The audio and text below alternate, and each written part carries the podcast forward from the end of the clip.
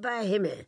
Sie machen sich ja kein Bild, was die Verkäuferin mir da alles angeschleppt hat. Es gab ein Regal, das wohl mehr als sieben Meter lang war, und das nur für Kochbücher.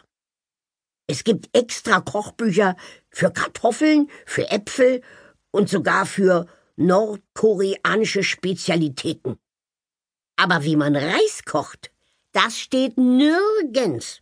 Darauf kommt es doch aber an. Daran hapert's. Also, ich werd das nie verstehen. Die lernen in der Schule rechnen mit Unbekannten, aber wie viele Nudeln man pro Person kalkuliert oder wie viele Klöße zum Weihnachtsbraten, das bringt denen keiner bei. Da muss man sich doch nicht wundern, dass die alle nur Pizza und Döner essen und aus dem Leim gehen. Also, die hatten wohl auch an die 30 Bücher zum Thema Putzen. Aber da konnte ich auch nur den Kopf schütteln. Da steht dann drin, wie man Jodflecken rausbekommt. Also, wer von Ihnen hat sich jemals mit Jod bekleckert? Das frage ich Sie jetzt. Aber Kuliflecken, wissen Sie, die haben's in sich. Ich hatte mir meine gute beigefarbene Übergangsjacke mit einem hässlichen Kulistrich versaut, als mich der olle Herbert Dratscher beim Rentnerbasteln angerempelt hat. Hm, wissen Sie, was ich gemacht habe? Ich hab's so gelöst. Ich habe den Kulistrich zu Hause ordentlich mit Haarspray eingesprüht und die Jacke wie gewohnt auf links bei 40 Grad gewaschen. Haha, er war nach der Wäsche verschwunden. Na, da kann man nicht meckern. Also ich glaube, ich schenke der Brausinger lieber einen Schlafanzug. Ja, und jetzt habe ich mir überlegt, dass ich Ihnen ein paar Tipps, ein paar Knöpfe und Rezepte erzähle. Also Dutzende Abende habe ich mit meiner Freundin Ilse zusammengesessen, mit der ich zusammen auf der Beuteschule war, und wir haben in unseren alten Klappen gekramt und alles durchgeguckt. Heute legen die jungen Herren ja kaum noch Wert darauf, ob ein Mädchen überhaupt hausfrauliche Fähigkeiten hat. Wenn sie weiß, wo man einen Döner kaufen kann und die Nummer vom Pizzamann kennt, dann reicht denen das schon. Naja, das war früher anders.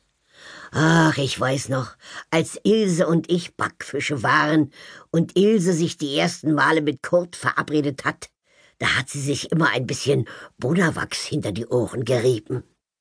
Äh, so wusste er, dass sie eine gute Hausfrau ist und hat sie geheiratet. Ach, wissen Sie, vieles kann man heute nicht mehr gebrauchen.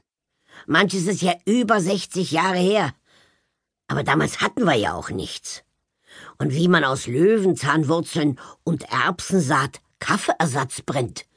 Naja, das interessiert heute bestimmt noch weniger die Leute, als wie man Jodflecken auswischt. Ja, aber das ist hier kein Haushaltskurs, ja? Ich will nur, dass Sie ein bisschen zuhören und vielleicht nehmen Sie sich irgendwas mit. Also Gardinen zum Beispiel, ja? Es ist ganz wichtig, ob man Gardinen bei 40 Grad oder bei 90 Grad wäscht. Ich sag's Ihnen, bei 40 Grad, höchstens. Und vorher über Nacht in der Badewanne mit ein paar Päckchen Backpulver lauwarm einweichen. So werden sie schön weiß. Und nach dem Waschen nicht schleudern, sondern nur auswringen, bis es nicht mehr tropft und so dann feucht wieder anbringen. Hm, so hängen sie sich schön aus und die zippeln nicht. Frühjahr. Also wenn Renate Bergmann reine macht, dann richtig. Kurt hat die Steckdosen abgeschraubt, damit ich die Rähmchen mit Seifenlauge schrubben kann. Silberbesteck. Also Silberbesteck war ja lange aus der Mode. Da dachte ich schon, ich muss Ihnen gar nicht erzählen, wie man das sauber kriegt. Aber in letzter Zeit besinnen sich die jungen Leute doch wieder auf die schönen alten Dinge und legen gern die Erbstücke von der Oma auf die Festtafel. Aber Tafelsilber läuft so schnell an und ist dann wirklich unansehnlich.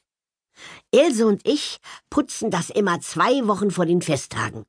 Ganz egal, ob Ostern oder Weihnachten oder ein runder Geburtstag oder Hochzeitstag ansteht.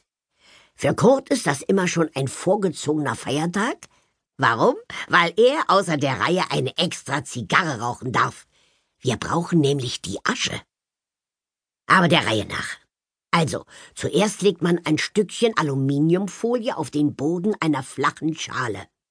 Darauf gießt man siedend heißes Wasser und streut ein, zwei Löffelchen Kochsalz.